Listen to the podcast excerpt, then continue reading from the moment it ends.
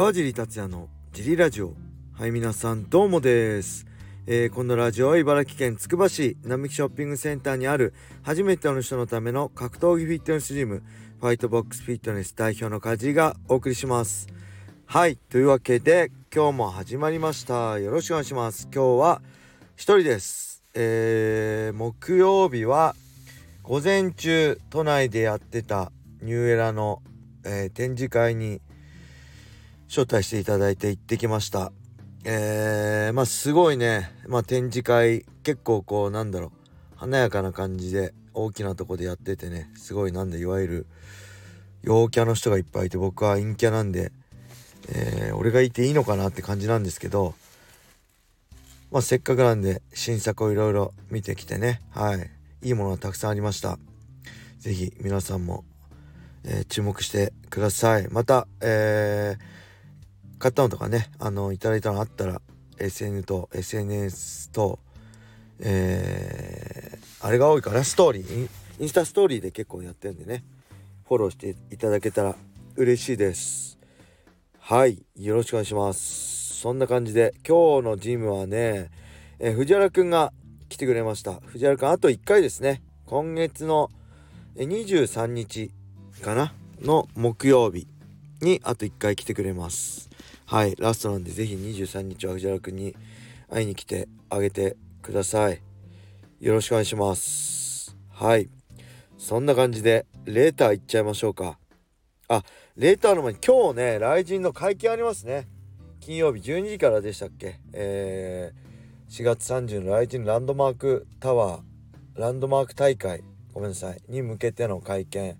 えー、4選手ね。平本選手斉藤選手。朝倉選手牛久選手が参加するらしいんですごい楽しみですね。僕も12時から、えー、見たいと思います。はいそんな感じでレーターも行きましょう。えー、川地さんお疲れ様です。いつもためになるラジオありがとうございます。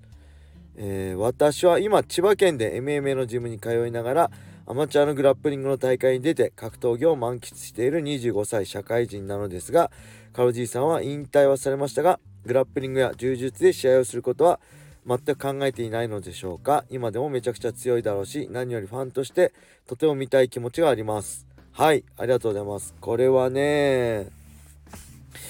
まあいわゆるアマチュアの大会ですよね。柔術とかグラップリング。正直ねないかな。やっぱり僕プロとしてね20年ぐらいやってきたのがまあいらないプライドかもしれないけどやっぱりねたくさんの人は僕の試合を楽しむね応援してくれるためにお金払って出てねチケット買って見てくれてたんで、まあ、今更正直アマチュアの試合に出るのもちょっと違うのかなと思いつつ、うん、まあ正直そんなもうなんだろう僕はねあれなんですよほんとね才能ないしセンスもないし僕を支えてたのは本当練習量だけ。練習量と、まあ、格闘技好きっていう気持ちだけなんで、まあ、今は全然自分の練習はもうほとんどあのハードにはやってないんでねプロのがっつり試合してた時のようにやってないんでウェイトとかねやってますけどだからねだからといってお金を払ってねもらえるような大会に出るのも今の僕が出るのは失礼だと思うし応援してくれてお金払ってね僕の試合見に来てくれるファンがもしいるとしたらそういう人に失礼だと思うし、まあ、今のところ試合することは考えてませんね。はいでねまあ何よりもねファンとして見たい気持ちがありましてすごい嬉しいんですけどまあねこの人は、まあ、25歳なんでまあ僕がバリバリやってた頃はもしかしたらまだ10代でねそんな僕のこと知らないからこうやって興味持って見たいって言ってくれてるのかもしれないけど僕はねもうほんとファンの前でできすぎるできすぎなぐらいやりきった感があるのでもうね正直プロファイターとしてまあ思い残す思い残すことはないですね。なまっちゃいましたね。思い残すことはないです。もう本当に自分でも上出来なぐらいやりきったと思います。もまあ僕がねもうそもそも、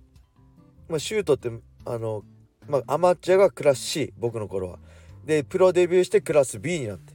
でクラス B で結果を出すと、えー、ランカーとかになると5分3ラウンドのクラス A になってたんですよね。こうデビューしたの5分2ラウンドでした。で僕はクラス A にさえなれると思ってなかったし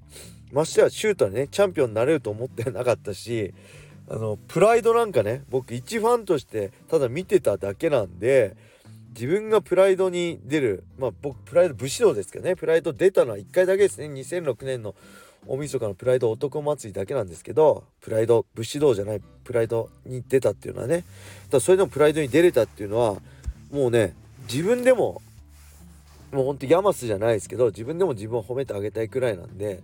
あのただの格闘技好きの一般人が、まあ、努力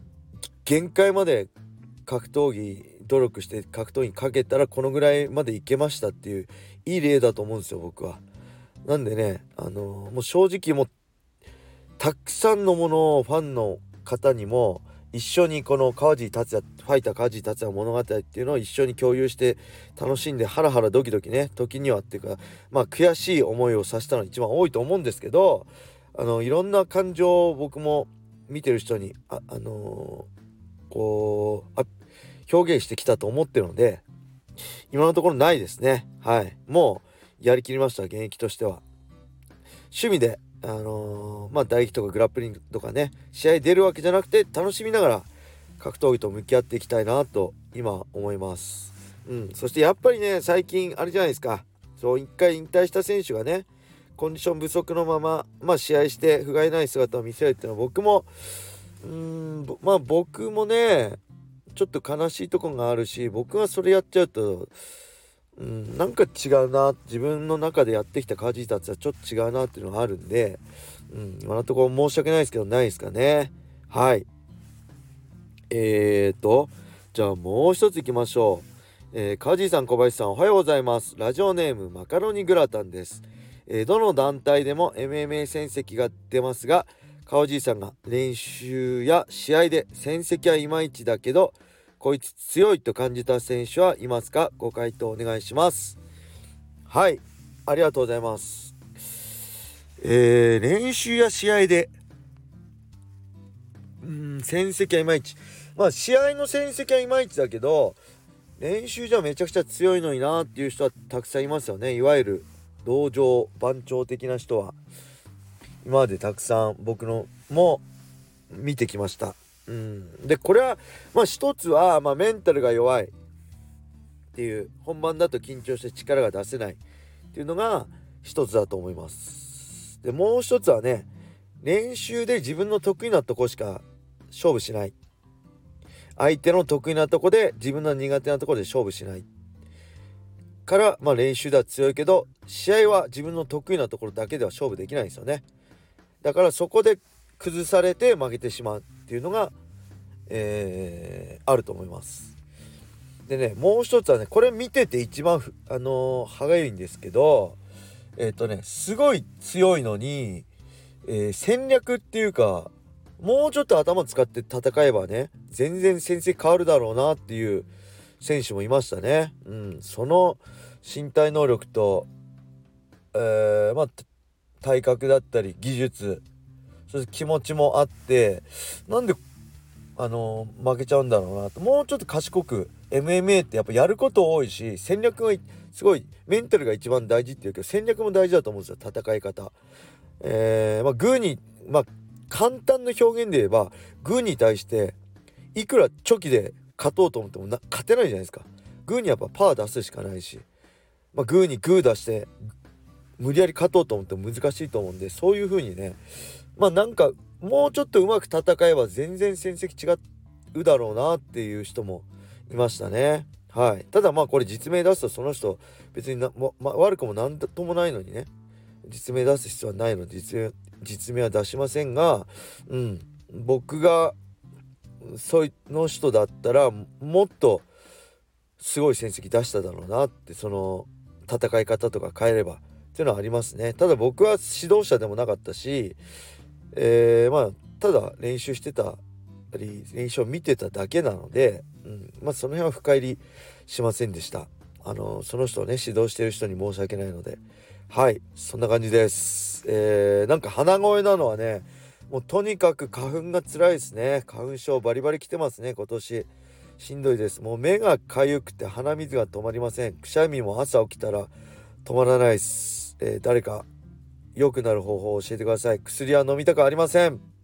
はいそれでは今日はこれで終わりにしたいと思います。皆様良い一日を。またね